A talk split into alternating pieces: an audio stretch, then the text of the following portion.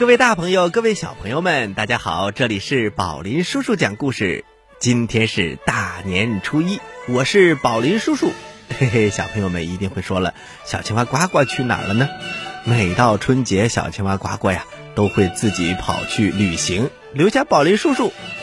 所以呢，宝林叔叔就会邀请几位小主播来到我们的现场。那么今天我们请来了哪两位小主播呢？请他们做一下自我介绍吧。大家好，我叫佑佑。大家好，我叫周子月。啊，佑佑，周子月，请问你们今年几岁啦？我今年九岁了。我今年八九岁吧。什么叫八九岁？解释一下，什么叫八九岁？就是又快八岁了，又快九岁。八岁多，快到九岁了吧？应该是。嗯，好吧。那呃，两个小主播来到我们的节目，也不是第一次了哈。去年的时候一起也录过节目，对不对？那么接下来，请两个小主播给大家送上新春祝福吧。我祝大家一生平安，二龙戏珠，三阳开泰，四喜平安，五福临门，六六大顺，七星高照，八方来财，九九同心，十全十美，恭喜发财。呃，周子月小朋友送上什么新年祝福呢？Celebrate Chinese New Year together。哇，太棒了！两个小朋友大一点就是很厉害哈，然后都是又又是一连串的祝福。周子月说了一句我也没听懂的英文，啊，非常棒，非常好。那么接下来呢，呃，两个小朋友有没有带来什么才艺给大家呢？展示一下呢？春晓，唐，佑佑和周子月。春眠不觉晓，处处蚊子咬。夜来睡不着，早上满头包。哈哈哈！哎呀，这个唐朝的诗人写的真不错哈。从那个时候开始就有蚊子咬，满大脑袋包了是吧？不能篡改唐诗啊。还有什么其他的才艺吗？一个绕口令儿。好，请开始你的表演。花两件粉红衣，红红有两件太空服。华华想要红红的太空服，红红想要华华的粉红衣。呃，华华给了红红一件太空呃粉红衣，红红给了华华一件太空服。他们两个人都有了一件粉红衣和一件太空服。我也有一个。好吧，到底是 到底谁的太空服，谁的粉红衣？我听乱了。啊，悠悠。我的绕口令是。八百标兵奔北坡，炮兵并排北边跑，炮兵怕把标兵碰，标兵怕碰炮兵炮。哇，这是学主持的小朋友一定要先学的一个绕口令，对吧？八百标兵奔北坡，炮兵并排北边跑，炮兵怕把标兵碰，标兵怕碰炮兵炮。加个了会吗？每个字后面加个了。那个，八了百了标了兵了奔了北了坡，炮了兵了奔了排了北了边了跑。标了兵了，炮了兵了，炮了兵了，怕怕了把了，标了兵了碰，炮了兵了，标了兵，标了兵了，炮怕了碰，炮了炮了兵炮。哎呀妈呀！扒了摆了，标了兵了，奔了北了坡，炮了兵了，兵了排了北了边了跑，炮了兵了，怕了把了，标了兵了碰，标了兵了，怕了碰了，炮了兵了炮。在这么欢乐的开场之后，我们进入今天的主题。今天。是大年初一，所以我们今天聊的主题跟大年初一是非常非常相关的，没错，压岁钱。完了，我我我我我这个有点过于开心了，是因为我觉得有点开心的不太对啊，因为到了宝林叔叔这个年龄，就只能送压岁钱，收不到压岁钱了。但是会被妈妈没收。啊，什么意思？那个那个，这样这样这样啊。呃，我先呃一个一个提问好不好？佑佑，嗯，每年过年的时候，你大概会收到多少人的压岁钱？多少个人给你的压岁钱？我也不知道，因为都由我妈妈统一收。从来没到过你的手里吗？我妈妈有时翻出来一点零的零，哦不对，是那个有零的也有整的，就是那种一俩百的那种会给我。然后呢，我妈妈以前有一个钱包，然后呢就给了我，呃，我就把那些钱都存在我的小包包里。啊，那你存了多少？零钱存了多少？零钱全是整的，几乎没有一块的。那妈妈有没有说拿了你呃帮你保管的压岁钱到哪去了呢？其实我也不知道。妈妈一直给你保存着呢，是不是？你觉得他会花吗可？是有一次，我妈妈说，我问妈妈说，妈妈，呃，我，呃，我的我的压岁钱现在有多少了？然后呢，我妈妈说，都被他们花了，剩几千了。那看来原来也不少啊，剩几千也挺多的呢。那周子苑，你到了春节的时候，能收到几个人给你的压岁钱？嗯，爸爸妈妈、姥姥、姥爷、舅舅、舅妈、爷爷奶奶、姥爷、姥姥、姥爷、大大姑、姑父。啊、会收到这么多压岁钱呢？那你的压岁钱你见到了吗？就是离大年差不多的时候，我还能见到一点儿几百块钱，然后呢，然后呢，等到大年初十也过了之后呢，我就发现我的压岁钱奇奇异的不消失了。那 消失到哪去了呢？你觉得？我觉得消失在了银行里。哦，爸爸妈妈帮你存起来了是吗？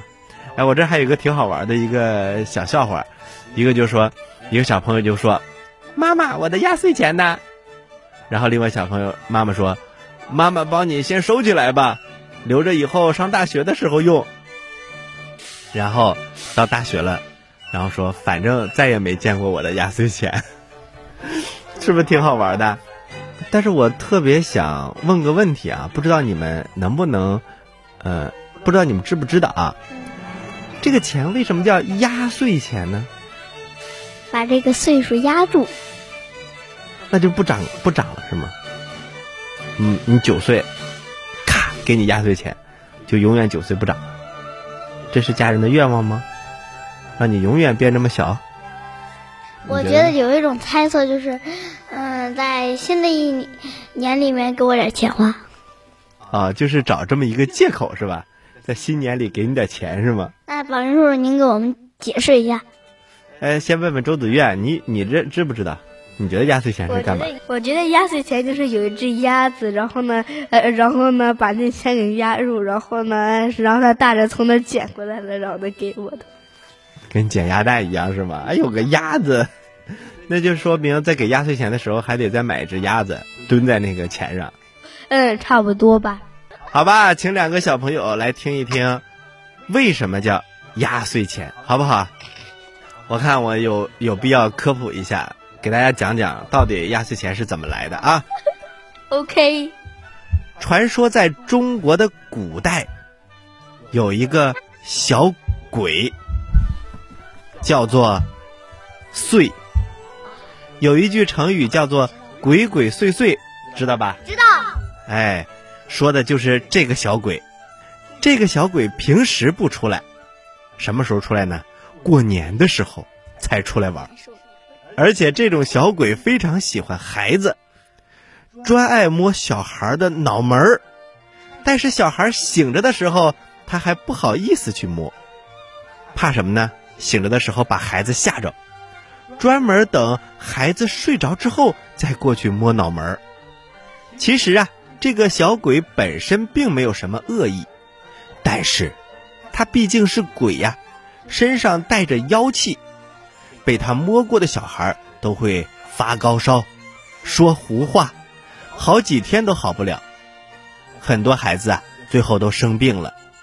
有的呢，高烧退了之后，小孩也会烧坏脑子，变成呆呆的。所以呀、人们非常害怕这个祟来伤害孩子，就整夜整夜的点灯不睡觉，这就叫做守岁。就这样过了很多很多年，人们还是没有想出什么好办法来防止这个祟去摸小孩。后来呀，据说在嘉兴府有一个姓管的人家，老两口老来得子，十分的喜欢他们这个宝贝孩子。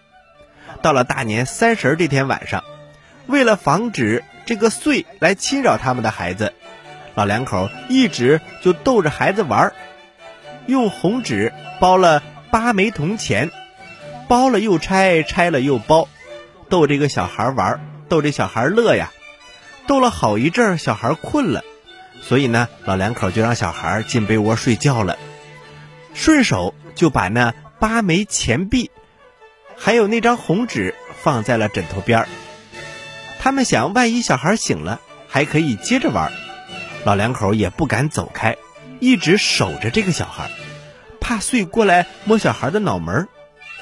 守着守着，老头忽然想起一件事儿来：“呃，老婆子。”你在这儿守着，我到厨房去看看，好像忘了关火了，我得看看，如果没熄灭的话，就把它熄灭。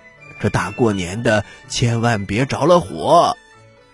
老太太连连点头，好吧，好吧，快去看看吧。老头走了，老太太在这里呀守了大半天，也没看老头回来，她的心里呀就有点放心不下了。这个老头子怎么走了这么长时间呢？会不会出了什么事儿？老太太担心老头，就起身呐去厨房。她可就把那个守岁的这个茬给忘了。岁一看人不在了，就偷偷摸摸出来摸小孩了。可是啊，刚要碰小孩的脑门，这个钱嘘发出金光，一下子。就把穗给吓跑了。从此人们就发现，原来钱可以吓跑穗，所以呢，从此以后就给了小朋友们压岁钱。这回你们懂了吗？Yes, it is。对呀，现在变成纸币了，但是呢，因为这么多年流传下来嘛，就变成了一种什么美好的愿望，习俗。哎，习俗。希望小朋友在这个时候得到一点压岁钱，然后呢，接下来的日子里可以不生病，健健康康，快快乐乐的成长，对不对？对的。其实最早的时候出现压岁钱，你们猜它是钱吗？不是，是铜币。哦，不是，哦，我知道是那个那个贝壳。它不是最早的压岁钱，其实那个时候并不是真正的钱，铜板，是一种装饰品。他们叫压胜钱，胜利的胜啊，压胜钱。然后呢，它只是一种装饰起来，上面有很多的花纹，什么有的刻上什么长命百岁，有的刻上什么驱邪避灾这样的字儿，然后放到这里面，然后当成钱，所以它叫压岁钱的一种。最早的时候都不是真钱。后来的时候才逐渐的用真钱来当压岁钱，所以你们很幸福，现在已经发展到用真钱，慢慢的又发展成不用真钱，用欠条，对吧？好了，我们来说下一个话题啊。那你们得到了压岁钱，手里总会有一点点，对不对？那么你们都是想都是怎么用这些压岁钱的？都用它来干什么？我几乎没用过，几乎没用过。你没有自己去买过什么东西，或者是，嗯，要求爸爸妈妈买什么东西，用我的压岁钱来付钱吧，有吗？没有。是那个，我有一个朋友，呃，是跟我是同学，正好是在一个小区里的，然后呢，我就偷偷的从我的钱包里拿出了那个一两块钱，我们俩就去买吃的。之后呢，我们就在小区里面，小区里面有花花草草的之类的。还有一个电电厂，好像是，然后呢，施工基地，然后我们就把旁边有一块小小的长方形的一块铁，我们就把那那个那块地方叫做钢铁基地，一般买了吃的都会去那边吃的。哦，自己拿着钱去买了好吃的是吧？那周子月呢？谁知道我那个钱被谁给花了呢？那你有没有自己花过自己的压岁钱？没有。有没有买东西的时候说让爸爸妈妈用用我的压岁钱吧？嗯，没有是没有。不过呢，我妈妈有时 有的时候让我用我的压岁钱，最后还是没用我的压岁钱。所以我不知道我现在压岁钱攒了多少？或者，或者是被一个小偷给偷走的？有可能，我觉得有可能，因为专门你看，一到过年的时候，大家都知道每个小朋友都有压岁钱，对吧？小偷可能就盯上你们了。你们在走的时候小心点儿，可能那压岁钱就小偷偷走了。这样吧，那个呃，我想请两个小朋友，呃，每个人讲一个和钱有关的故事。我们请佑佑先来讲，好吧？呃，就是，呃，我讲的是那个钱的演变史，最开，最，呃，是关于文字的那种。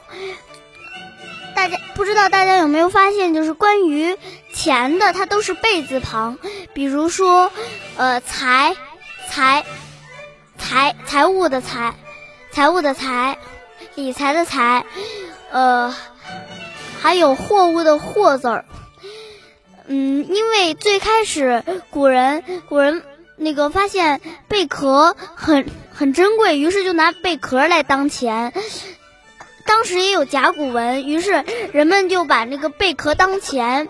于是，呃，关关于钱与钱有关的与钱有关的字字旁都都会有一个那个贝字旁，因为贝在古代是当钱来用的。嗯，太好了，对对对，就是最早的时候，人们还没有发明钱的时候，对吧？就用什么比较稀少的一些物品来当钱来做什么交换使用，对吧？所以那时候有很多很很难得能见到贝壳的地方，就用贝壳来当物品，来当钱币来作为交换，对吧？那周子月呢，有什么跟钱有关的故事吗？我的故事叫做“此地无银三百两”，就是那个有一个人，他们家特别富，然后呢，然后呢，他，然后呢，他得到了三百两银子，然后呢，他就不知道把这三百两银子放哪，他就想了想，他就，他就往他，他就，他就把把那个三百两银子埋在了地上，然后呢，他又，他又觉得不好，然后呢，他又觉得。不完好，然后他就就在这设了个牌子，然后然后呢在上面写写“此地无银三百两”，然后呢那些小偷都过来一看，“此地无银三百两”，一看肯定是这，然后就哇哇哇，然后把把三百两银子全都偷了。你们有没有做过什么“此地无银三百两”的事情啊？比如说有一个小笑话说的是这样，对吧？有一个小兔子蹦蹦跳跳的过来，手里攥着三个糖果，然后就跟另外一个说。另外一个那个小兔子就问他：“你手里拿的什么呀？”他说：“我手里拿的糖果。你只要能猜到我手里有几个糖果，我就把这三个都给你。”然后另外一个小兔子说：“我猜是两个。”我还有个事儿，就是也是三百两，就是我我就是我有个朋友，然后呢，然后呢我我们三个玩捉迷藏，然后呢，呃，然后呢有一呃有一个人说说那个我就藏这儿，你们以后好就藏这儿啊。就藏这儿，然后呢，我和两个朋友都就不藏这儿，就藏那儿，我就不藏那儿。呃，这是此地无银三百两吗？对呀。我也有一个故事，就是是在以前，就是我在没上小学，没上小学的时候，呃，快睡觉的时候，我和我当时有许多被子，呃，我和我爸爸玩游戏，就有有一本薄薄的书。我们就藏书，然后呢，我爸爸闭上眼睛之后，可能是我爸爸偷看了还是怎么怎么着，我把我把那个书藏藏在被子里以后，我爸爸呃一下子就要找那儿，我赶紧捂住。其实我爸爸就是那个一个大概的范围。我赶紧捂住那个最准确的位置，说这儿没有，这儿没有。然后我爸爸就在那个地方翻出来了。我们今天的话题是压岁钱，有很多家长认为啊，不能过早的和孩子提钱，但是其实财商教育就要从小做起，我们要从小让孩子有经济意识，比如说告诉孩子钱的用途是什么，钱是从哪里来的。在两三岁的时候，就要培养孩子去接触钱，辨别钱币和硬币；到四岁的时候，就要学会用钱买简单的用品，比如画笔、泡泡糖、小食品等等；到了五岁的时候，就要弄明白钱是劳动获得的；到了六岁，就要能够数非常大数目的钱，开始习惯攒钱，培养。自己的钱这个意识。到七岁就能够看懂商品的标签，来判断一下自己的购买能力。到了八岁的时候，就应该懂得在银行开户存钱，并且想办法自己挣零花钱。到了九岁的时候，就要制定简单的一周开销计划。购物的时候知道比较价格，也能够砍价。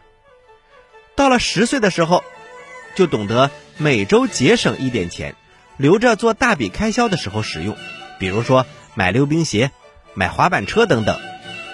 所以啊，财商教育要从小抓起，我们千万不能躲着孩子去说钱的事儿，孩子也要从小理解钱到底是干什么用的。今天非常感谢两位小主播，一个是周子月，一个是佑佑。